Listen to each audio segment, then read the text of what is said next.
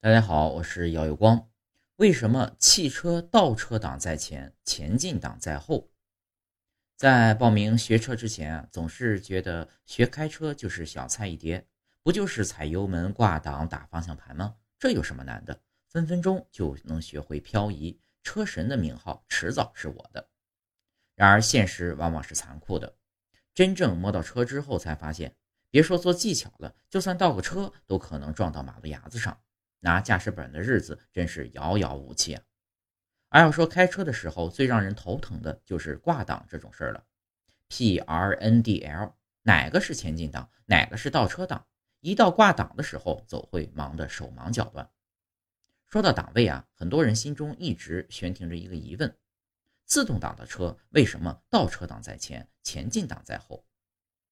早先自动挡汽车确实有行驶档，也就是 D 档在前。倒车档 R 在后的，比如 PNDLR 的排序，其中 L 是低速档，但在交通工具上，正确的事情往往都是血的教训带来的。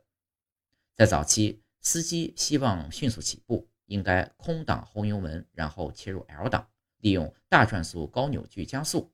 然而，司机想从空档 N 拉到 L 档，必须跨过 D 档，所以司机多会用力拉。结果一不留神就容易进入了 R 档，汽车后窜造成事故。